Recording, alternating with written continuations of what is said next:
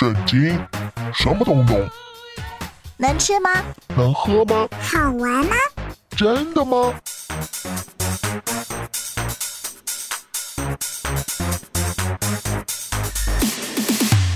圣经鸡尾酒。干杯！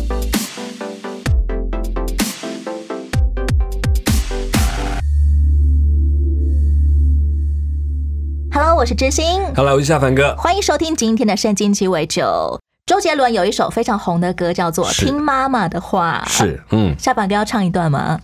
不会。什么听妈妈的话是这个话？真的是这种吗？别让哎他受伤啊！真的，想快快长大，才能保护他。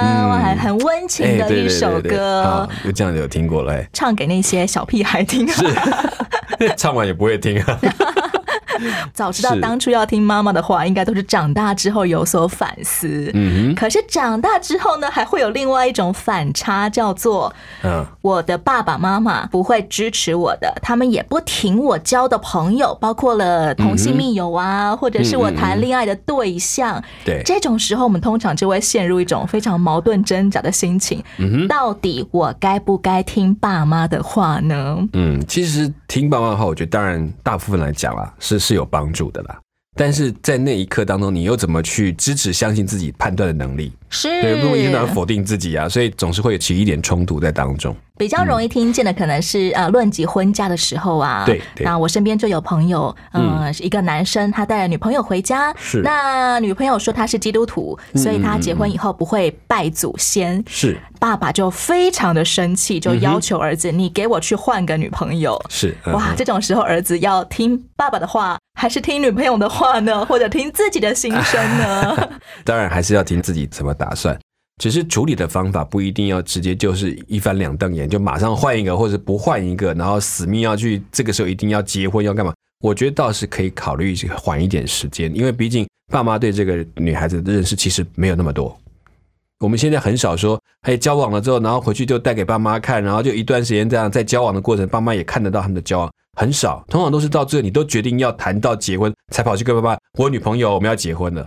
爸妈就觉得哇，shock，所以你根本就是在吓我，而且他们听到你口中讲，跟他眼睛看到的女孩其实不一样，他可能就有很多的担心。我想其实是我们把那个认识的时间缩得太短了。可能很多比较年轻一点的学生啊，嗯他们也会在面对朋友跟爸妈之间的时候就选边站。我要听我朋友的说，不要被你的爸妈掌控。所以呢，就故意三更半夜不要回家，因为要站在朋友的那一边。，对对其，实不管选哪一边站，好像都会造成关系的撕裂。都会。其实我们如果也熟悉小孩子在成长的过程，他到有一个阶段，特别是同才时期的时候，他一定会很多以同才的认同为他的优先，这是他成长的需要，所以他也不一定是刻意一定要跟父母作对。有时候在这个过程两难之中，他会表达我是独立的人，我在同才中间有建立那个认知的关系，他可能会做一些父母会觉得怎么都不听话的动作出来。还有另外一种撕裂了爱情关系或者是友情关系的，就是左思右想，最后我还是站在爸妈那一边好了。嗯就忍痛跟交往常年的男女朋友啊分手啊，对对或者是爸妈说他们家境不好，你不要跟他玩，是 是是。就只好听爸妈的话。这这有时候也是我们这个文化里面造成的问题，就是好像一定要选好一个边站，就是你的朋友的那个关系都要，或者是各种关系都要维持一个零权的问题，就是要不全部，要不就都没有。这种就有时候有些是让我们这边变得让自己很难抉择。选哪一边站不一定是非黑即白的事。对对对，有时候就是这甚至我们现在在讲叫做情绪勒索，嗯。跟这是有点关系的。是。在孝顺父母跟忠诚对待朋友之间，到底该怎么选择？我想今天我们的故事主人翁非常适合来回答这道难题，他就是约拿丹。来听今天的圣经故事。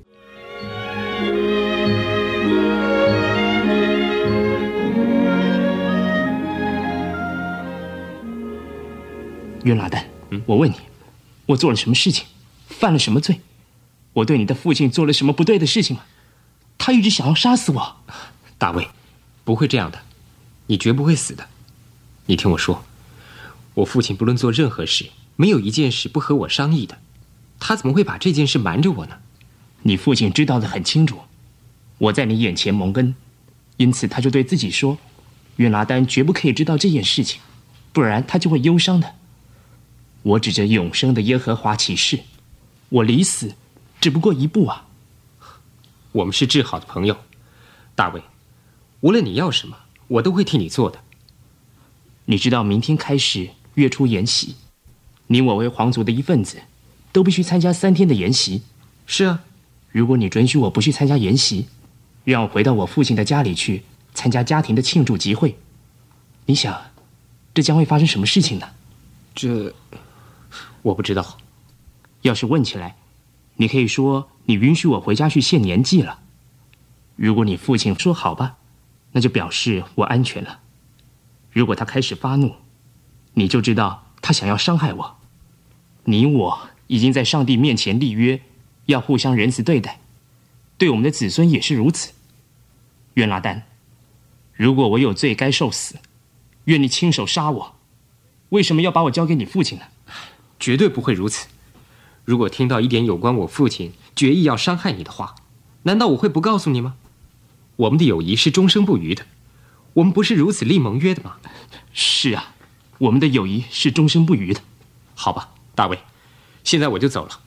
明天是月初言，你不来，座位空着，人必理会你不在那里。后天近黄昏的时候，你躲在以色磐石后面等着，我要带着弓箭出来射箭。如果你听到我对替我拿剑的童子说：“你看，剑在后头，把剑拿来。”那时你就知道你必平安无事。如果你听到我对童子说：“你看，剑在前头。”你必须要快走，因为是上帝打发你去的。筵席的第一天，扫罗王照往常坐在他靠墙壁的位子，他的儿子约拿丹则坐在他对面。亚尼尔，扫罗军队的元帅，坐在王的一旁，只是大卫的位置空着。扫罗王以为大卫因某种原因染了礼节上的不洁没来，因此没有说什么。可是第二天，大卫的座位仍旧空着。约拿丹，为什么耶西的儿子昨天和今天都没来吃饭呢？父亲，大卫恳切地求我。允许他到伯利恒去参加他家族的祭典，你允许他这么做？是父亲。你这个顽固叛逆妇人的儿子，我岂不知你喜悦耶西的儿子而自取其辱，是生养你的母亲也蒙羞吗？只要耶西的儿子活在世上一天，你和你的王国就站立不住。现在就差人去把他带来见我，因为他是该死的。为什么他该处死？他做了什么？该死的东西！嘿。父亲，没有刺到你。盛怒中，约拿丹站起来，离开了筵席的桌子。那天拒绝再吃任何食物。第二天，约拿丹到田野去和大卫会面，带着一个童子，背着他的弓箭，跟他一起去。童子，去把剑捡回来。是我主。正当童子奔跑的时候，约拿丹又射了一箭，越过了童子前面。哎，童子，箭不是在你前头吗？在前边，赶快把它取回来，别停下来。那童子对大卫和约拿丹的秘密信号毫不知情，就把剑取了回来。今天已经练够了，童子，你现在就把我弓箭带回城里去吧。当童子远离了视线以外，大卫从躲避的以色磐石后走了出来，俯伏在约拿丹的面前拜了三拜。他们不知以后能否再会面，就互相亲吻，齐声痛哭。尤其是大卫哭得更伤心，因他的未来看起来是那么的危险和无望。他要到什么地方去才安全呢？他不敢回家到他妻子那儿去。也不敢回到他父亲的家。突然之间，他成了被通缉的人，他又能信任谁呢？大卫，平平安安的去吧，上帝会照顾你的。记着，我们在上帝面前立誓，永远是朋友。现在我要回城里去了。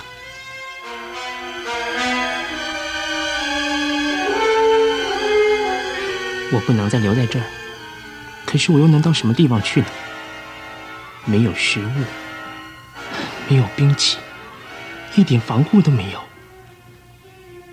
可能啊，对了，我想可以到罗伯，到上帝的祭司亚西米勒那儿去。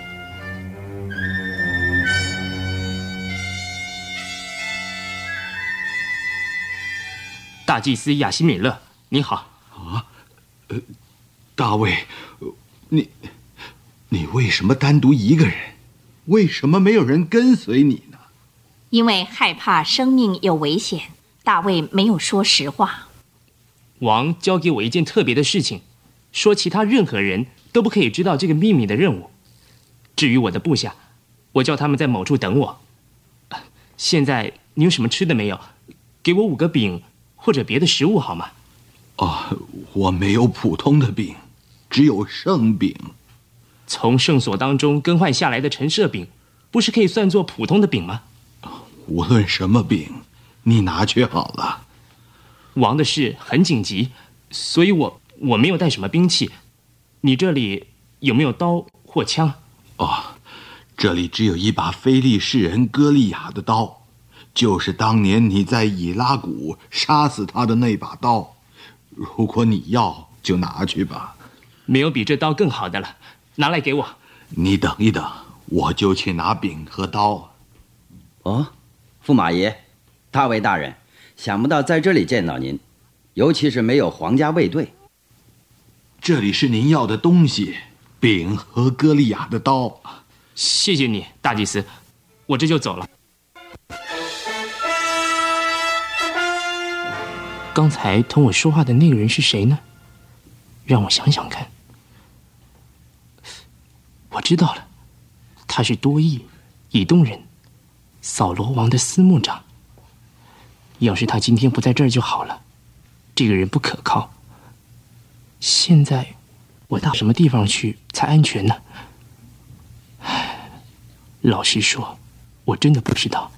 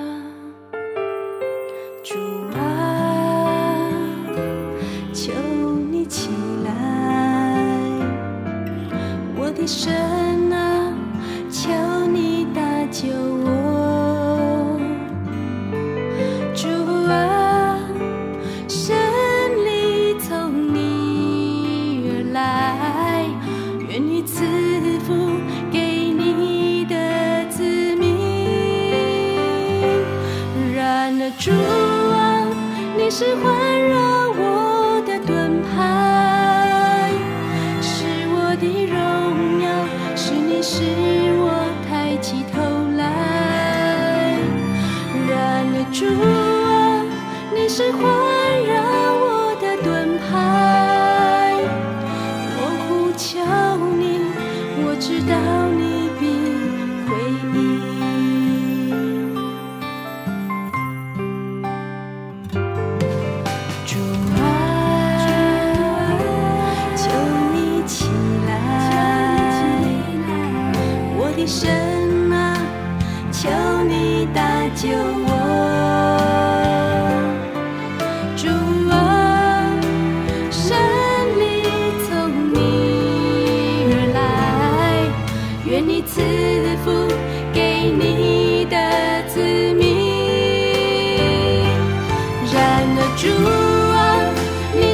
环绕我的盾牌，是我的荣耀，是你使我抬起头来。然而主啊，你是环绕我的盾牌，我呼求你，我知道你必回应。然而主啊，你是环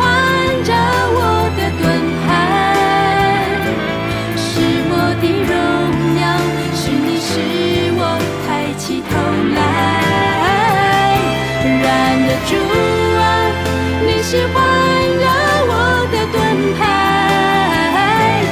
我呼求你，我知道你必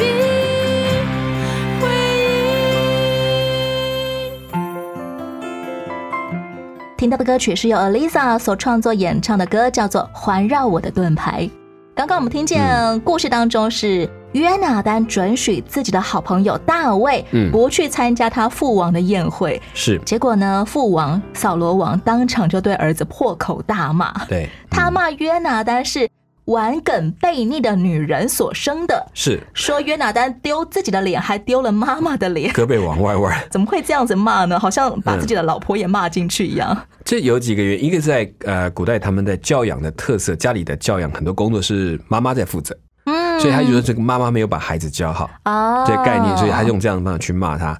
那连带也骂的时候，包括是血统的问题，就是你的妈妈不正，所以连你的连你这个生命也都是有问题的，你根本没有站在我这个家里面这一个这个那个爸爸的这个血脉的上面来去思考。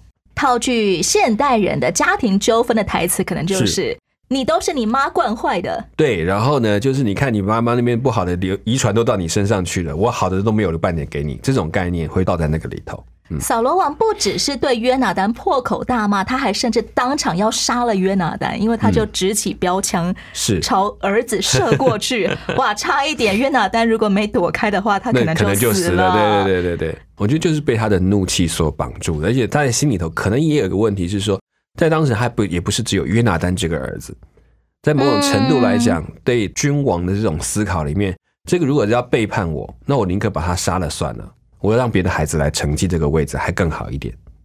其实现代也有很多不称职的父母虐待他呀，是苦待小孩啊。对对对，这常看到。像这样子的嗯嗯嗯爸妈，小孩可不可以名正言顺的就逃家呢？躲得远远的吗？当然可以啊，这个好像不像我应该讲，但是天下无不是的父母这句话是有问题的。嗯就是可能他们真的原本不想对小孩子坏，可是不见得他做出来的东西是对小孩子好的。所以孩子为了保护自己，是应该做一些保护自己的一些学习。所以其实现在包括一些儿童教育里面，都会做一个叫做儿童的自我保护学习，是让他去分辨哪一些东西对他是危险的，然后他可以去找适当的对象来求助。既然约拿丹也有很多的兄弟嘛，是，嗯，他为什么不就直接断绝父子关系，干脆就跟大卫一起逃跑啊？约拿丹是一个成人呐、他自己心里明白，他对父亲有点是说，你对我不仁，我不可以对你不义。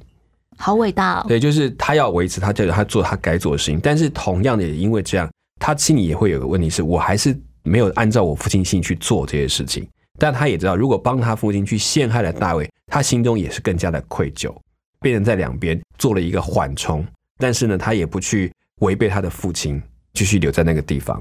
夹心饼干，往好方面想是缓冲，那往坏方面想，也可能是两面不是人耶。我觉得他就是为难，就是在当中很为难。我们去勉强说，那你做个大义灭亲的动作，把你父亲杀了好了。我想他也做不到，啊，毕竟是他的父亲，他知道他父亲做的不对，因为他其实他也质问过他的父亲，大卫并没有做什么坏事，你为什么要这样对他？但他也明白大他的父亲的软弱，所以他在这事情上就只好做一个不让他父亲做更多不好的事情的那个人。一个是我的父王，一个是是我的知己。对，而且他又是个好人，他甚至心里都觉得，我如果这个君王可以给大卫当更好，他其实都抱这个心态了。最后，约拿丹只好帮助大卫偷偷的赶快的逃跑。是他们两个在嗯、呃有点像是诀别的那一幕的 时候，为什么约拿丹跟大卫要互相起誓呢？他们的起誓内容是：我永远不杀你，我也不会杀你的家人，我永远会恩待你，我也永远会恩待你的家人。是，你可以看到接下来的要面对的过程是，如果今天扫罗杀了大卫，或者是抓住了大卫，最大的问题是会连带他的兄弟跟他的那些他自己的儿女这样部分都会一起被杀，因为他是要把这个族裔报复的族裔给杀掉，所以这是一个可能性，所以他必须立这个约，至少保住我的家人。而这个约拿丹也知道，今天有一天大卫也要当王，他心里知道大卫要当王，当了王之后，如果要清算起这笔账来，那就不只是扫罗，可能扫罗他的儿女的他的这个约拿丹的兄弟怎么都会跟着受牵连，因为这是一个接下来报复的行动，所以他等于在签了一个保护自己的家人。根据未来形势的评估所做的约定了。对，因为他们都属于在这个君王之间的家族关系当中，所以他们很明白，在那个时候不是我报了一个人的仇就算了，我会连带他的后面可能会跟着回来报复我的，我都要一起处理掉。像我们的古装剧里面，或者是中国历史上也有很多那种义结金兰啊，哎，是是是是，对，朋友之间都会互相立约。没有错。嗯可是人都是不完美的，如果在立约之后发现，哎，其实有一个人他真的做不到呢？当然有一些是在约的当中有一些罚则，他要去面对。那一般人的罚则，赔钱呐、你要缴这个赔偿款啊，那那都容易。违约金啊，对对对，那有一些是讲不出来的，比如说他们最后就是我们如果毁约，就如同此牛，就把一头牛给杀了，比如这样子好了，就代表说如果谁毁，就像这种牛一样被杀掉。嗯这种约就只是一种道德性的约束，那就作。为一个警惕而已。对对对，然后我们在上帝面前立约，所以如果我如果没有做到，我就像那只狗一样，比如这样子，类似这种感觉。可是这些事情我们都知道，这属于道德性的约定。最大的问题可能是你自己心里过不去，因为我答应了，我没有做到。内疚感啊，对对对，那当然，也许真的也有一些应证的报复啊，或者是报应过来，那我就不敢，我不敢实说的讲，但是我至少知道你答应过的，你下这么重的事，心里面是记得的。如果是像大卫跟约拿丹之间，他们指着耶和华上帝起誓，那可能没有做到的话，嗯会带来什么样的后果吗？对他们来讲，上帝是真实的，所以是上帝会执行那个见证人要做的工作，要他付出那个应有的代价，或他的生命，或者是他面对这个他们启示当中带来的处罚，上帝会一一的应验在这个家族当中。对他们讲，这是很真实的。即便是违约之后，如果有一些不好的事情，他们也会知道这是上帝在清算他被约的罪。没错，就是说我相信这是上帝会做这种约，甚至可能比他写的那种文字的赔几千块那个还要严重，因为上帝来讲是真实的。大卫不得不第二次逃离扫罗，不过他没有像先前第一次是逃去找先知撒母耳，这一次他是逃去找嗯祭司，有没有什么缘故啊？应该讲，撒母耳对他的影响力已经没了。哦，撒母耳在讲什么话，扫罗其实听不进去了，也是在也其实代表另外就是上帝在扫罗心中的地位已经被否定了，所以他不用再去找代表上帝的先知来替他说话。他现在只有一件事，如果这个连神都不怕，那我只能逃了。只是刚刚好逃到了一个叫做挪伯的祭司城里，是，嗯，并不是说他刻意要去找祭司的。是因为他的目的不是为了那个祭司，嗯嗯，是为他们藏的刀剑这些东西准备要逃命用的。大卫假装说他是奉扫罗王之命来的，是成功的向祭司们要到了食物，要到了武器。是，嗯如果大卫他当初实话实说，他正在被追杀，是难道祭司们不会帮助他吗？当然不会，因为这些祭司在扫罗的权下。嗯，哎、那所以也有人会说，那这样大卫是不是讲说说谎话？这样子不对哦。呃，大卫，我觉得他在这样，他确实讲谎话，绝对没有错，他是讲了谎话。但是我们也可以明白，上帝在这件事情上面，他没有这样子每一件去跟人计较，他知道人在害怕的时候会做什么事情。没有办法再用一些很教科书式的道德教条来套在大卫身上了。是因为他面对一个极大的窘境，我觉得那种把人的软弱跟痛苦都呈现出来，所以其实上帝用更宽大的眼光去看那个处在痛苦跟软弱的人。其实耶稣也曾经教导门徒说：“你们要灵巧像蛇，是还要寻良像鸽子。”对，这两个反差很大。所谓要灵巧像蛇，是不是也包括嗯，是时候的说谎跟开脱呢？其实比较像说你在善事上聪明，在恶事上愚拙，用这个来对应就比较明显。就是说，你要懂得这世界长什么样子，你不能因为你不懂，然后就让事情一直恶化下去。因为你要懂，所以你会善用，而你不是拿来用在只是图利自己或保护自己，而是为了保护更重要的东西。这个就很值得。我们如果谈到在二次大战的时候，那时候纳粹很多的攻击屠杀，如果不是有一些人用一些巧妙的办法，把犹太人或把那些无辜的人藏起来，甚至欺骗了他们，这些人将来就活不了。所以他他懂得怎么样用他们能够理解的方法去保护这些人，这就是指他在那个灵巧的部分。但他的用心，你却知道他真的是像鸽子一样温良，他想做的是一个良善的事情。在善事上面要聪明，而不是是愚蠢。对，就是 所以提醒我们，有时候那个见识是很重要的。这就让我想到前阵子有一本非常红的心灵成长、人生成长的书籍，嗯它的书名叫做《你的善良需要有点锋芒》。好厉害！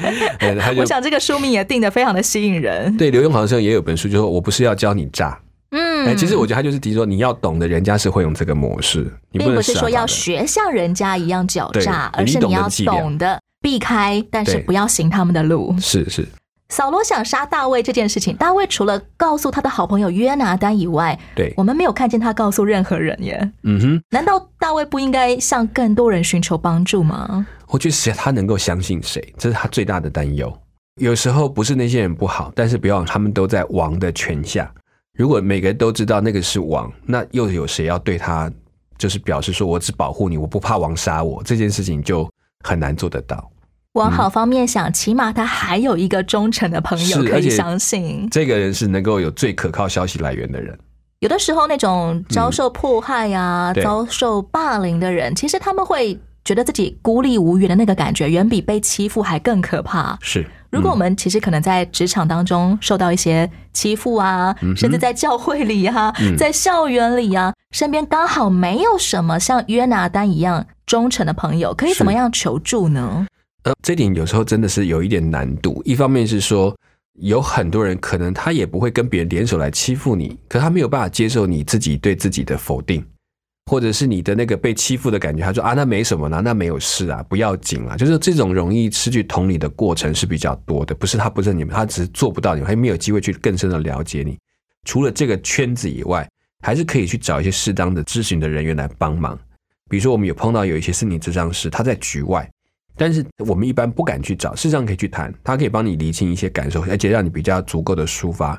当然，也有一些长辈，教会的长辈，我觉得他们是比较了解你的状况的，你可以让他听听你碰到的问题跟情形，然后为你一起祷告。我觉得这是很好的一个方式，让不自己比一定要在同个圈子里面找帮助。对，然后甚至如果真的这个圈子真的很糟糕，让你开始快不行，你有很多问题之后逃开，我觉得也是好事。不认为你一定要继续在同样的圈子继续打转，没有必要。就像大卫一样，就逃出这个圈子吧。对，因为其他地方当然还有别的困难要面，但至少你重新开始，那也可以看看，就是原来其实不是每个地方都长这个样子，其实大卫逃跑的路，接下来还有好多年呢。是他要逃很久。不过我们接下来也可以看见大卫逃跑的每一步里面，上帝如何保守他安全逃脱。是我觉得这也是一连串不可思议的神迹。嗯，也是在训练他对上帝忠诚的一个很大的过程。节目的最后，我们又来听这首《你信实保守我》。下一回欢迎你继续收听《圣经鸡尾酒》，我是知心。我是夏凡哥下一回我们空中再会了，，OK，拜拜拜。我依靠的盼望，我呼求的力量，我交托的对象，唯有你，耶稣。当我遭到患难，你是我的平安，